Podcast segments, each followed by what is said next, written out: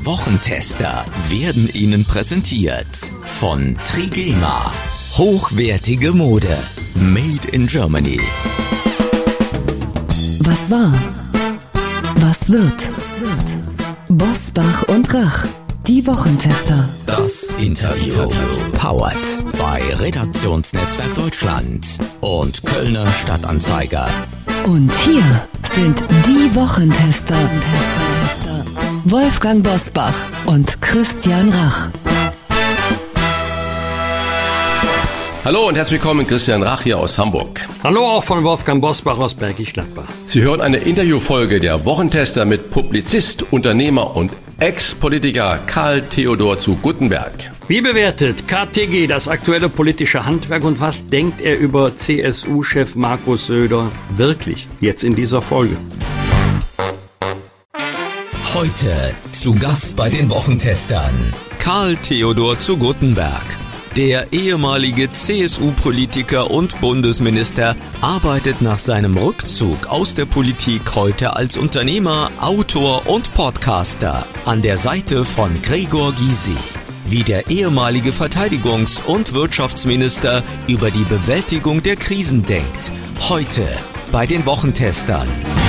Er war Bundeswirtschaftsminister und zuletzt Bundesminister der Verteidigung als der Shootingstar der deutschen Politik Anfang März 2011 vor den Trümmern seiner Karriere stand. Im Zuge der Plagiatsaffäre um seine Dissertation wurde ihm von der Uni Bayreuth der Doktorgrad aberkannt.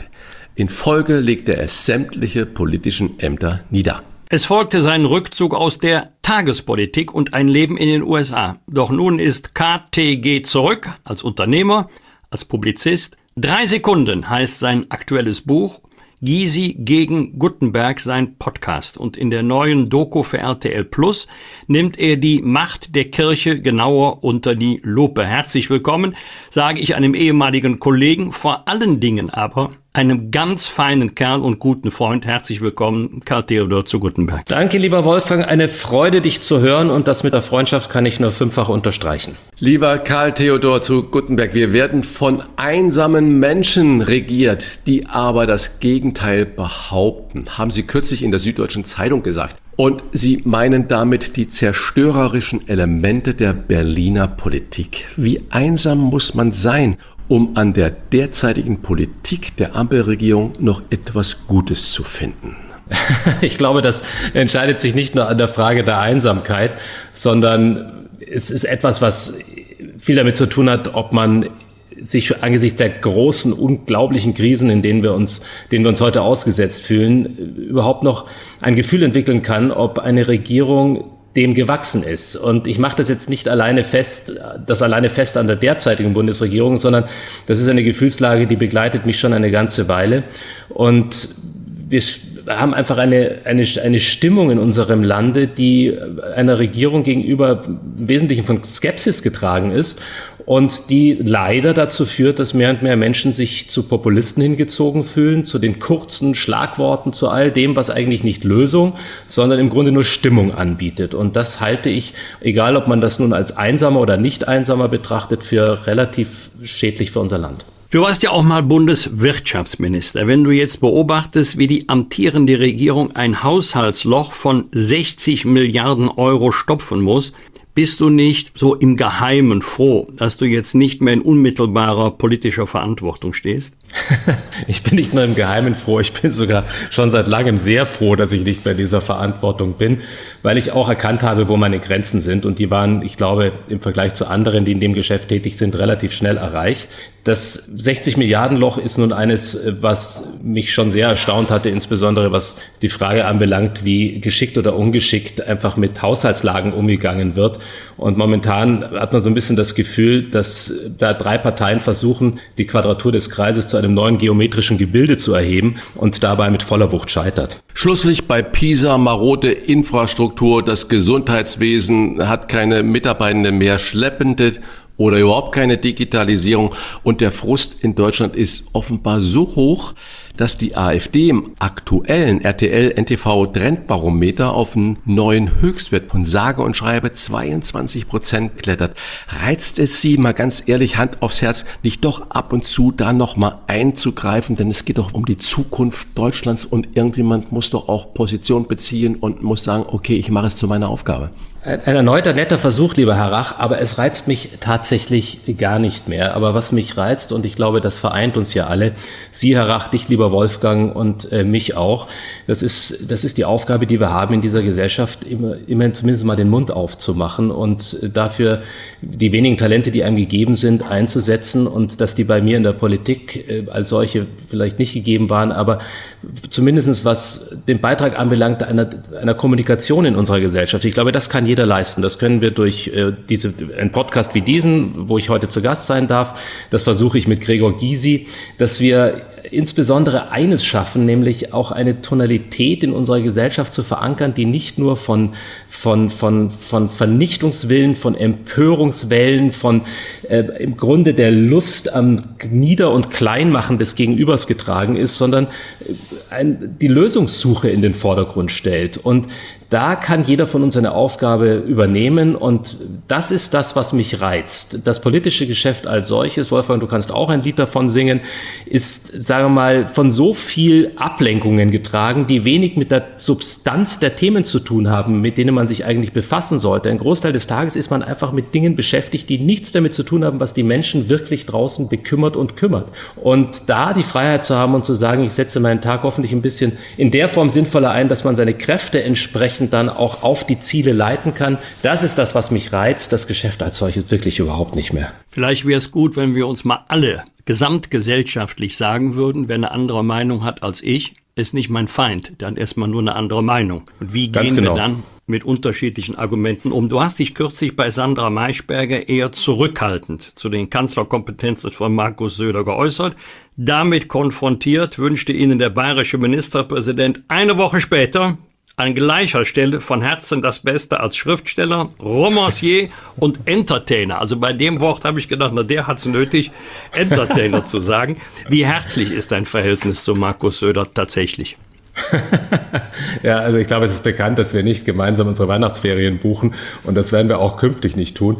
Ähm, er hat eine Aufgabe zu erfüllen, das ist in Bayern als Ministerpräsident, das ist, äh, das ist Aufgabe genug und ansonsten äh, freue ich mich, dass er offensichtlich humorbegabt ist. Ähm, das ist jetzt eine Eigenschaft, die mir jetzt nicht immer nur in, in voller Wucht aufgegangen ist. Aber nochmal, ich behandle mit Freuden jeden mit Respekt, der in einer politischen Aufgabe steht und auch in einer politischen Spitzenaufgabe diese diese Aufgabe hat er wahrzunehmen und ansonsten müssen wir uns nicht ständig über den Äther irgendwelche Küsse zuschmeißen und das erwartet auch keiner von uns beiden. Ich habe es ja schon zweimal jetzt versucht, Sie nach den politischen Ambitionen zu fragen. Wir akzeptieren das, was Sie da gesagt haben und dass Sie ein Mensch jetzt Kinder, diese Zeit, dieses äh, Spiel, es ist kein Spiel, ist aber vorbei. Deswegen kann ich natürlich jetzt fragen, Sie sind ja ein Bürger wie Wolfgang Bosbach und ich auch und wie viele, viele äh, andere auch. Was denkt denn der Bürger Karl Theodor zu Gutenberg über das politische Handwerk der gerade regierenden Ampelkoalition? Da Sie ja jetzt frei von Parteizwängen sind und äh, sich ja öffentlich einbringen, Coaching und sogar mit so einem Antipoten wie Gregor Gysi, der auch schon bei uns zu Gast war, in tollen gemeinsamen Podcast machen, können Sie ja jetzt das da mal so offen sagen. Wie schätzen Sie das ein, das politische Handwerk in Berlin gerade? Ich gehe mal einen Schritt zurück. Ich hatte zunächst nicht nur negative Gedanken, als sich diese Koalition geformt hat. Ich meinte das sogar zunächst mal als eine Chance zu sehen, was die politische Führung in unserem Land anbelangt. Das mag jetzt seltsam klingen aus dem Mund eines, eines äh, noch Mitglieds einer konservativen Partei. Das hatte zwei Gründe. Zum einen fand ich, dass nach 16 Jahren Regierungsverantwortung der Union dringend sowohl eine Neuaufstellung als auch letztlich eine, eine Konzentration auf, sagen wir, aus der Regierung heraus auf Themenkomplexe nötig war, die man oftmals aus der Opposition heraus auch betreiben kann. Und ich habe so ein bisschen gehofft, dass da auch was Kathartisches mitschwingt.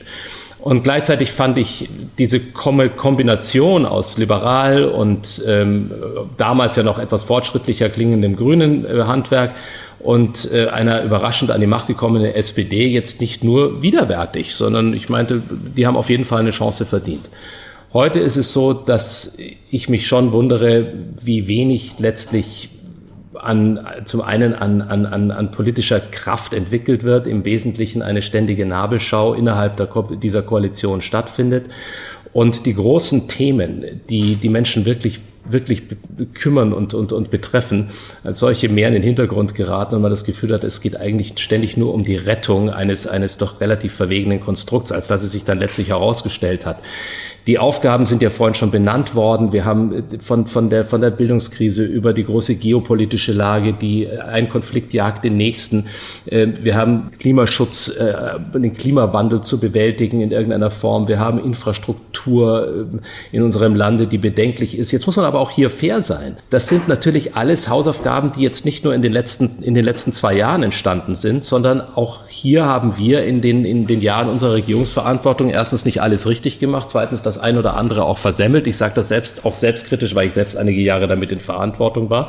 Vieles wurde liegen gelassen und ist natürlich auch in zwei Jahren als solches nicht aufzuarbeiten. Nur wenn man es wollte, muss man als Koalition mehr Handlungsfähigkeit als Streitfähigkeit an den Tag legen und letzteres scheint momentan im Vordergrund zu stehen. Drei Sekunden heißt dein aktuelles Buch, eine erweiterte Sammlung deiner, die ich gerne lese, LinkedIn-Kolumnen, in der du jeden Sonntag eine Notiz aus der Gegenwart unter die Lupe nimmst. Was so beiläufig wirkt, ist doch vermutlich mit viel Arbeit verbunden. Wie und wann entstehen diese Kolumnen? Es ist weniger Arbeit, Wolfgang, als man denkt. Ich habe bereits über Jahre immer wieder mir kleine Notizen gemacht. Das ist jetzt nicht ein Tagebuch, das ich führe, aber immer wieder, wenn ich eine Beobachtung ähm, an einem Tag gemacht habe, die eher beiläufig einem sich ereignet und ähm, oder oder dass man irgendwo etwas gehört und aufgenommen hat, das tatsächlich unseren Alltag widerspiegelt schreibe ich mir das gerne auf, wenn ich im Zug sitze, wenn ich ähm, irgendwo mal auf einen Bus warte, was für manche seltsam klingt, aber ich warte tatsächlich gelegentlich auf einen Bus. Oder wenn man einfach mal eine halbe Stunde hat, um Ruhe zu geben. So, und dieses Sam das ist eine Sammlung, die daraus entstanden ist und die gucke ich mir mindestens einmal in der Woche an und sage, ist da irgendetwas dabei, was auch eine Reflexion zulässt, für mich selbst eine Reflexion zulässt. Äh, die Szenen, die das in Anführungszeichen normale Leben spielt und die jetzt nicht von den rein von den Aufregungen unserer unserer Berufungen oder oder oder unserer unserer tagespolitischen Lage und all dem geschuldet ist. Und das ist etwas, was ich jeden Tag genieße, weil diese Zeit nimmt man sich zu wenig. Und dann setze ich mich einmal in der Woche hin und hoffe in, sagen wir mal, zwei Stunden etwas einigermaßen Plausibles zu Papier zu bringen oder in den Computer hineinzuhacken und äh, das dann am Sonntag erscheinen zu lassen. Daraus ist natürlich ein gewisser Druck jetzt entstanden, weil ich am Anfang gesagt habe, das mache ich ab und zu mal und äh, dann war aber irgendwann die Erwartungshaltung da, das jeden Sonntag zu schreiben. Also seitdem versaue ich mir jetzt anständig meinen Samstagnachmittag. Aber es ist im Grunde kein Versauen, sondern es sind zwei Stunden, in denen ich zur Ruhe komme, in denen man mal den, den Kopf frei bekommt bekommt und dem man sich auch mal selbst spiegelt und sich selbst kritisch betrachtet. Dann lassen Sie uns mal an der Selbstreflexion oder dem selbstkritischen Betrachten bei einer Sache, die Sie auch in der, in der Kolumne behandelt haben, teilnehmen, was Sie gesagt haben. Ich musste schmunzeln. Es handelt sich um das Glückwunschschreiben der CSU zu ihrem Geburtstag. Achtung, nach fast zwölf Jahren nach ihrem Ausscheiden. Also, und äh, es gab da einen 5-Euro-Gutschein für den CSU-Fanshop. Jetzt mal wirklich Hand aufs Herz. Wir wollen nicht nur immer jetzt noch das Schwere und Dramatische haben. Sind Sie schwach geworden und haben Sie sich die Baumwolltasche Söder oder den Meterstab Markus Söder gekauft? Also ich bin zunächst mit großer Faszination in diesen, in, auf diese Website gegangen und habe mir diesen Fanshop mal angeschaut, was ich tatsächlich noch nie gemacht habe. Das, ich weiß nicht, ob zu meiner Zeit, also ich, ich war ja mal 99 Tage Generalsekretär, Gott sei Dank nur 99 Tage. Ich glaube, mit dem 100. Tag hätten die mich ohnehin da rausgeschmissen. Und äh, habe zum ersten Mal diesen Fanshop mir angeguckt. Und das sind wirklich die, die lustigsten und bizarrsten Dinge zu finden. Also der Meterstab Markus Söder, den gibt's tatsächlich. Es gibt irgendein Hoodie, wo dann draufsteht, immer locker flockig bleiben. Es gibt äh, die, die, die, die wildesten wildesten Oktoberfesttassen in allen Größen oder, oder Krüge. Und, ähm, und natürlich ist man erstmal äh, verlockt, um dann festzustellen, dann liest man nochmal das Glückwunschschreiben genauer. Und man hat sich ja wahnsinnig gefreut über diese großzügige 5-Euro-Spende, die man bekommt dass ein Mindestbestellwert von 20 Euro gegeben ist. So macht man das heute in den Parteien. Und so kann man sich natürlich auch finanziell über Wasser halten. Ich verstehe das auch. Also ich musste wahnsinnig lachen. Ich habe ähm, tatsächlich ja vor kurzem Geburtstag gehabt und äh, habe dieses Jahr erneut das gleiche Schreiben bekommen. Erneut mit 5 Euro, erneut mit einem Mindestbestellwert 20 Euro. Also ich werde jetzt einfach mal äh, gemütlich sammeln, diese 5 Euro äh, Gutscheine. Und wenn die 20 Euro erreicht sind, ist es wahrscheinlich so weit, dass ich mir vielleicht schon einen Markus Söder Gedächtniswimpel bestellen. Aber ich glaube, Herr zu Gutenberg, Sie, Sie haben das Kleingedruckte nicht gelesen. Einlösbar in den nächsten sechs Wochen. also steht das tatsächlich da? Also da haben Sie, haben das Sie weiß ich nicht. Ich vermute mal. Ich vermute mal. Das Jetzt kann gut sein. Das Kleingedruckte, das, ja, das Kleingedruckte sind ja heute die Fallstricke bei allem. Wir haben heute über Versicherungen und über Banken schon gesprochen und da ist das Kleingedruckte immer das Gefährliche und keiner liest mir das Kleingedruckte. Das ist wohl wahr. Aber das Kleingedruckte war bereits der, sozusagen sozusagen der 20 Euro Mindestbestellwert, da bräuchte ich das Kleingedruckte vom Kleingedruckten, aber auch das ist der CSU durchaus zuzumuten. So, jetzt kommen wir mal wieder zu den wichtigen, den ganz ernsten Themen. Ein Kapitel in deinem Buch. Was hat Horst Lichter, das Jan Böhmermann nicht hat? er hat Respekt vor den Menschen, die in seine Sendung kommen. Und ich glaube, er hat auch Respekt vor den Menschen, die nicht in seine Sendung kommen. Ich glaube, er ist tatsächlich etwas, was man nicht jedem zuschreiben kann, der im Fernsehen eine Plattform hat. Er ist ein Menschenfreund. Und das ist etwas, was selten geworden ist. Also, dass man jemanden unvoreingenommen mit einer großen Neugierde und ohne bereits im Vorfeld jemanden zu stigmatisieren, vor dem Hintergrund, wie er aussieht, wie er auftritt, welchen Hintergrund er als äh, politisch haben könnte und, und, und, oder, oder, oder. Das hat Horst Lichter im Vergleich zu einem Böhmermann, wo ich das nur bedingt ausgeprägt sehe. Und das ist noch die mildeste Formulierung. Wolfgang Bosbach und Christian Rach sind die Wochentester. Tester, Tester. Werbung. Hörerinnen und Hörer der Wochentester wissen sofort Bescheid, wenn sie das Stichwort Sport- und Freizeitbekleidung hören. Trigema. Und auch heute möchten wir wieder über unseren Sponsor und Partner sprechen und Ihnen, liebe Zuhörer, die Marke etwas näher bringen. Was Trigema macht, ist gerade heutzutage nämlich alles andere als selbstverständlich. Ja, Wolfgang, das hast du schon ganz richtig gesagt. Trigema ist wirklich ein Vorbild in Sachen Nachhaltigkeit und sozialer Verantwortung. Seit über 100 Jahren produziert das Unternehmen hochwertige Mode und Textilien am Standort Deutschland. Das ist in der Modebranche ziemlich unüblich, aber für die Umwelt richtig gut. Nicht nur für die Umwelt, lieber Christian, denn allen Mitarbeiterinnen und Mitarbeitern der Firma wird der Arbeitsplatz garantiert und selbst deren Kinder haben eine Garantie auf einen Arbeitsplatz nach der Schule. All das ist für die Familie Grob selbstverständlich, das nenne ich soziale Verantwortung. So ist es und Sie kennen uns mittlerweile, liebe Zuhörer. Sie wissen, dass uns Themen wie Nachhaltigkeit und auch Fairness am Herzen liegen. Deswegen möchten wir Sie auf die bevorstehende Weihnachtszeit aufmerksam machen und Sie dazu animieren, Ihre Geschenkeinkäufe dieses Jahr frühzeitig zu erledigen. Anders als ich das jedes Jahr mache, weil ich bin nämlich in der Regel immer viel zu spät dran. Das ist absolut kein Problem, lieber Christian, denn unser Partner Trigema hat ein besonderes Angebot für die Hörer der Wochentester. Mit dem Code Wochentester10, alles zusammenschreiben, erhalten Sie 10% Rabatt auf Ihren gesamten Warenkorb im Trigema Online-Shop. Und als kleines Weihnachtsgeschenk erhalten Sie den Versand innerhalb Deutschlands kostenlos dazu. Wochentester 10, das ist der Code. Auf www.trigema.de slash Wochentester finden Sie alle weiteren Informationen und gelangen direkt in den Shop. Finde ich eine super Aktion. Weihnachten steht ja bekanntlich für Liebe und Fürsorge gegenüber unseren Nächsten. Gerade deshalb sollten wir darauf achten, dass nicht nur wir selbst, sondern auch unsere Geschenke eine positive Wirkung auf unsere Umwelt haben. Wolfgang, das hast du wirklich schön gesagt. Alle Infos finden Sie natürlich auch in unseren Shownotes. Wir wünschen Ihnen eine frohe Weihnachtszeit. Nochmal interessiert mich Ihre Einschätzung. Wir haben ja mitbekommen, nachdem Sie dann ausgeschieden sind aus der aktuellen Politik, sind Sie sehr lange in die USA gereist und immer wieder dort gewesen, auch länger dort äh, gelebt. Wenn man jetzt von weiter weg, also sprich zum Beispiel von der amerikanischen Ostküste auf unser Land schaut, ist dieses Deutschland dann erfolgreicher und in einem besseren Zustand, als man das hierzulande das Gefühl haben könnte? Ich glaube, hier muss man differenzieren. Also zum einen bin ich, ich habe ja tatsächlich über zehn Jahre dort gelebt. Also nicht nur ab und zu dorthin gereist, sondern wirklich dort gelebt.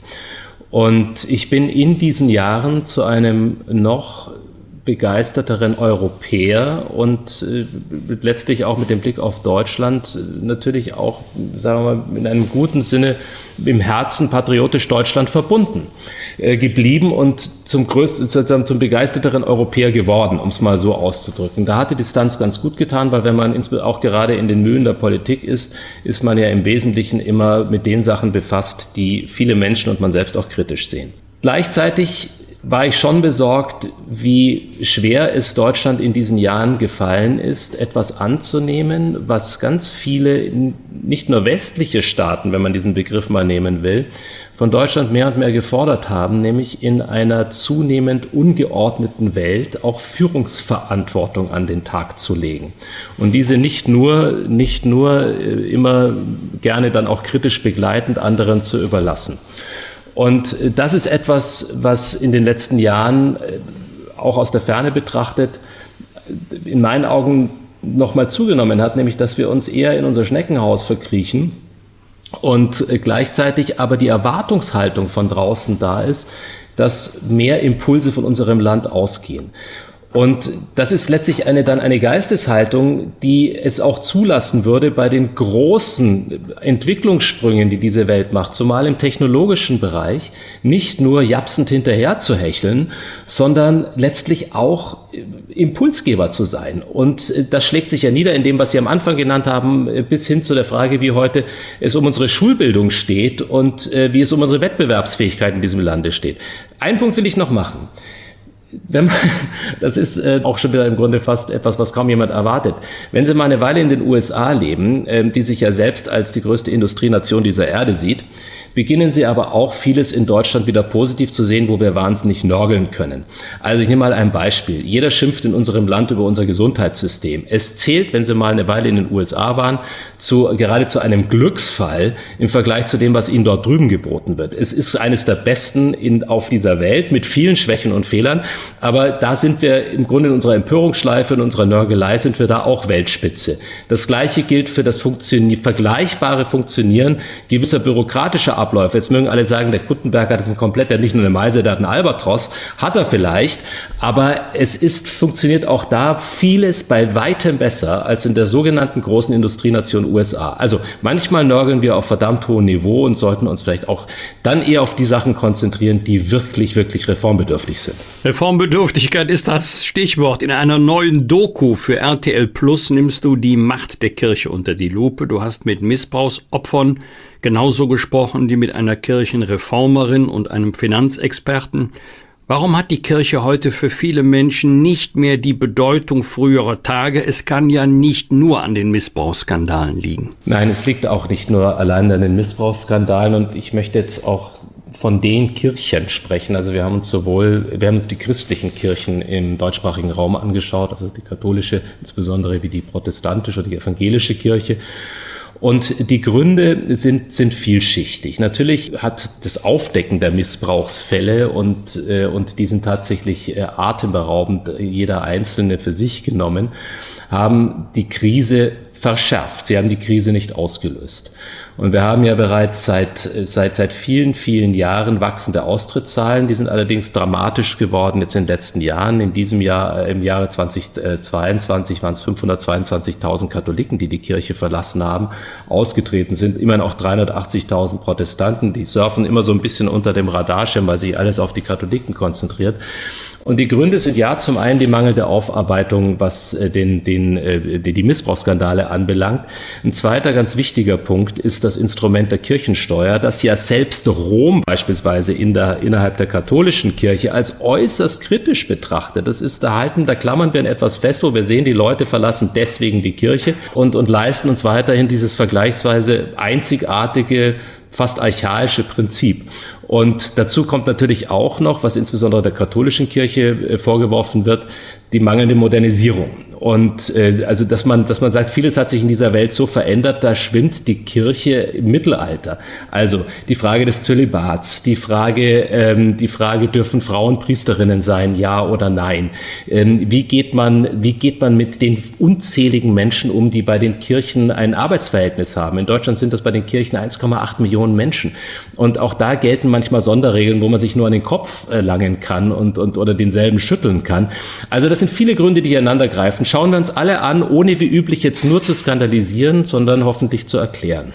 Ist die Kirche heute eigentlich nur noch mit dem Abwehr der Skandalen beschäftigt. Wenn ich so das bisschen geschichtlich betrachtet, dann war die Kirche gerade in Krisenzeiten, in Kriegszeiten, in Katastrophenzeiten immer der Hort der Zuflucht, der Hort des Trostspendens. Und heute äh, hat man das Gefühl, dass Geistliche zu sehr an den Kopf denken oder den Kopf ansprechen und zu wenig das Herz oder den Bauch berühren. Ist da was dran? Da ist was dran, aber das liegt natürlich auch ein wenig daran, wie die Kirchen heute medial begleitet werden. Es wird in der Regel auf die knalligsten Skandale verkürzt. Das ist natürlich etwas, was jetzt nicht nur für Kirchen gilt, sondern im Grunde für nahezu jede Institution, die in irgendeiner Form Verantwortung in diesem, aber auch in anderen Ländern trägt. Die Kirche ist natürlich ein Stück weit mit sich selbst beschäftigt und, und, und befasst und, und ist auch letztlich viel zu langsam, viel zu träge in der Aufarbeitung der sogenannten großen Skandale und auch der richtigen großen Skandale. Gleichzeitig ist, das, ist der Bedarf der Menschen, einen Halt und, und einen Sinn im Leben zu finden, ja nicht gesunken. Im Gegenteil, die Krisen werden wieder heftiger, werden größer. Nur, ich sage es jetzt mal relativ platt, für viele hat heute die Yogamatte die Kirchenbank ersetzt. Und da wird ihnen ein Angebot gegeben, wo man nicht das Gefühl hat, dass man sich mit so Grauslichkeiten auseinandersetzen muss wie den Missbrauch von Schutzbefohlenen und ähnlichem. Und gleichzeitig fehlt aber dann auch etwas bei der Yogamatte. Also ich, selbst, ich selbst finde mich auch gelegentlich aufs, auf selbiger. Aber es ist die Tiefe an Botschaft, die letztlich das Werk, das, das den Kirchen zugrunde liegt, nämlich die Bibel als solche und vieles, was an Interpretation daraus erwachsen ist, das ist etwas, das finde ich, kann keine Meditation ersetzen. Und hier sollte die Kirche wieder ihre Aufgabe sehen und äh, sich nicht nur in Richtungskämpfen befinden, die am Ende sowieso derzeit nicht fruchten, weil, ich komme jetzt nochmal zu den Katholiken, in Rom kümmert es die Spitze der katholischen Kirche herzlich wenig, wie verhakt die deutschen Vertreter miteinander streiten und glauben damit noch Einfluss ausüben zu können. Das Gegenteil ist derzeit der Fall. Also der Weckrufe wären eigentlich genügend gegeben. Und manchmal hat man aber das Gefühl, Dornröschen hat sich noch nicht wachküssen lassen. Und persönlich, wie beantwortest du für dich die Frage, was bedeutet mir Kirche? Ich bin selbst ein gläubiger Mensch und ich ringe mit der Institution, so wie sie sich heute darstellt. Und trotzdem glaube ich, dass diese Institution unverzichtbar bleibt. Und einer der Gründe, warum ich da etwas tiefer hineingeschaut habe, war auch, um Antworten zu finden, wo sind, wo sind Ansatzpunkte, wo diese Unverzichtbarkeit sich niederschlägt. Und äh, Wolfgang, du weißt es ja auch aus deiner vielseitigen Arbeit heraus, es würde unfassbar viel in unserem Lande nicht nur bei uns zusammenbrechen, wenn die Kirchen zusammenbrechen.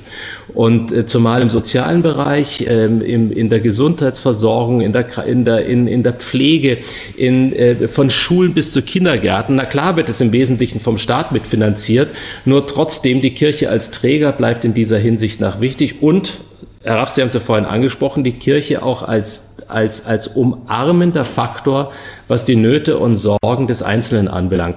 Von daher würde ich mich darüber freuen, wenn die Kirche sich, die Kirchen sich wieder stabilisierten, aber das ist ein, das ist ein steiniger Weg und ich halte es aber dann für die falsche Entscheidung, rauszugehen und zu sagen, nie wieder, sondern dann sollte man schon kritisch von innen versuchen, das entsprechend mit zu begleiten und vielleicht einen kleinen Beitrag dazu leisten, der Film ist einer, da lassen wir sie nicht vom Haken, aber gleichzeitig sind auch wirklich ganz beeindruckende Stimmen, insbesondere von der Basis darin zu hören, die zeigen, die Kirche hat weiterhin eine Zukunft. Über Kirche und Glauben so offen zu sprechen, wie Sie das jetzt gerade auch mit uns tun, ist natürlich wunderbar, ist nicht immer einfach. Und genauso nicht einfach ist es natürlich über Persönliches zu sprechen. Sie haben in Ihrem Buch zum ersten Mal offen über ihre Depression geschrieben, auch über die Einsamkeit, die sie dann als Spitzenpolitiker oft empfunden haben. Wenn wir schon so intim und privat reden, welche Reaktionen haben Sie denn darauf erhalten, dass Sie das so offen angesprochen haben? Hat sich zum Beispiel jemand aus der Politik da bei Ihnen gemeldet und hat gesagt, Menschenskinder, lieber KT, ich kenne das und toll, dass wir das mal auch öffentlich thematisieren? Äh, spannend, Rach, dass Sie das ansprechen. Äh, tatsächlich haben sich aus der Politik sogar einige gemeldet und haben sich ähm, bei mir bedankt, übrigens über alle Parteigrenzen hinweg und gesagt, es geht mir ganz ähnlich oder es ging mir ganz ähnlich, manche sind auch schon ausgeschieden. Da war ich selbst überrascht. Ich habe äh, für dieses Thema unglaublich viele Meldungen und Rückmeldungen bekommen. Ein Thema, mit dem wir ja extrem verdruckst in unserer Gesellschaft umgehen.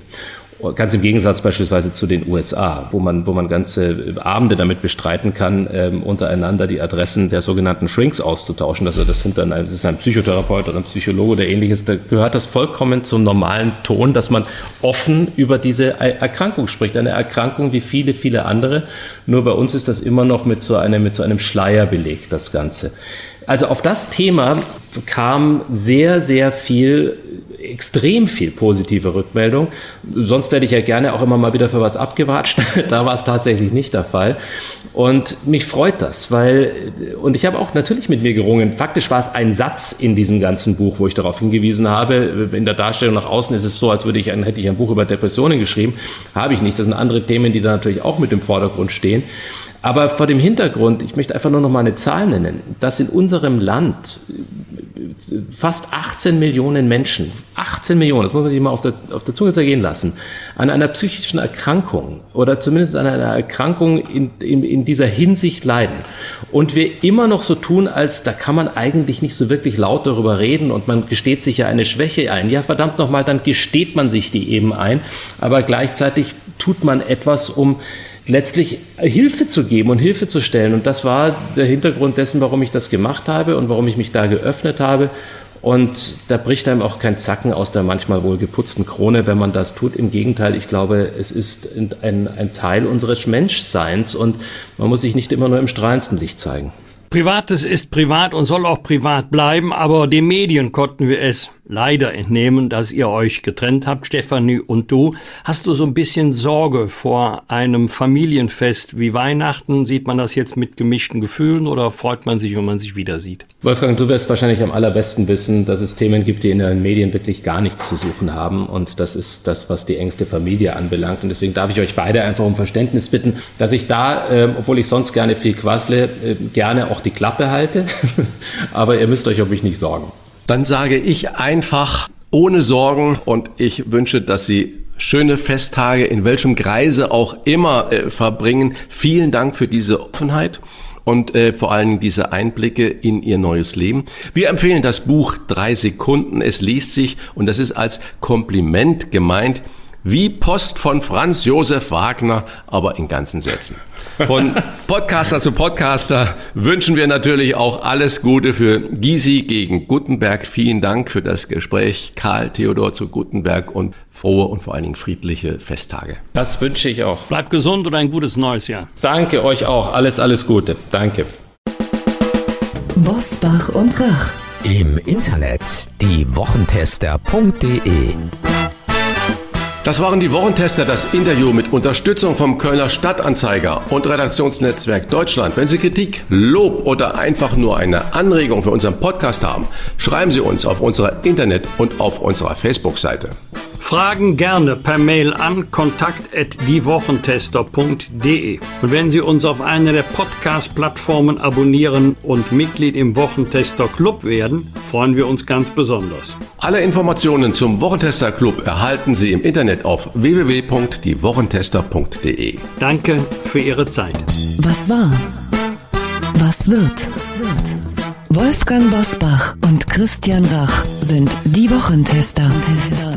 Ein maßgenau Podcast. Powered bei Redaktionsnetzwerk Deutschland und Kölner Stadtanzeiger.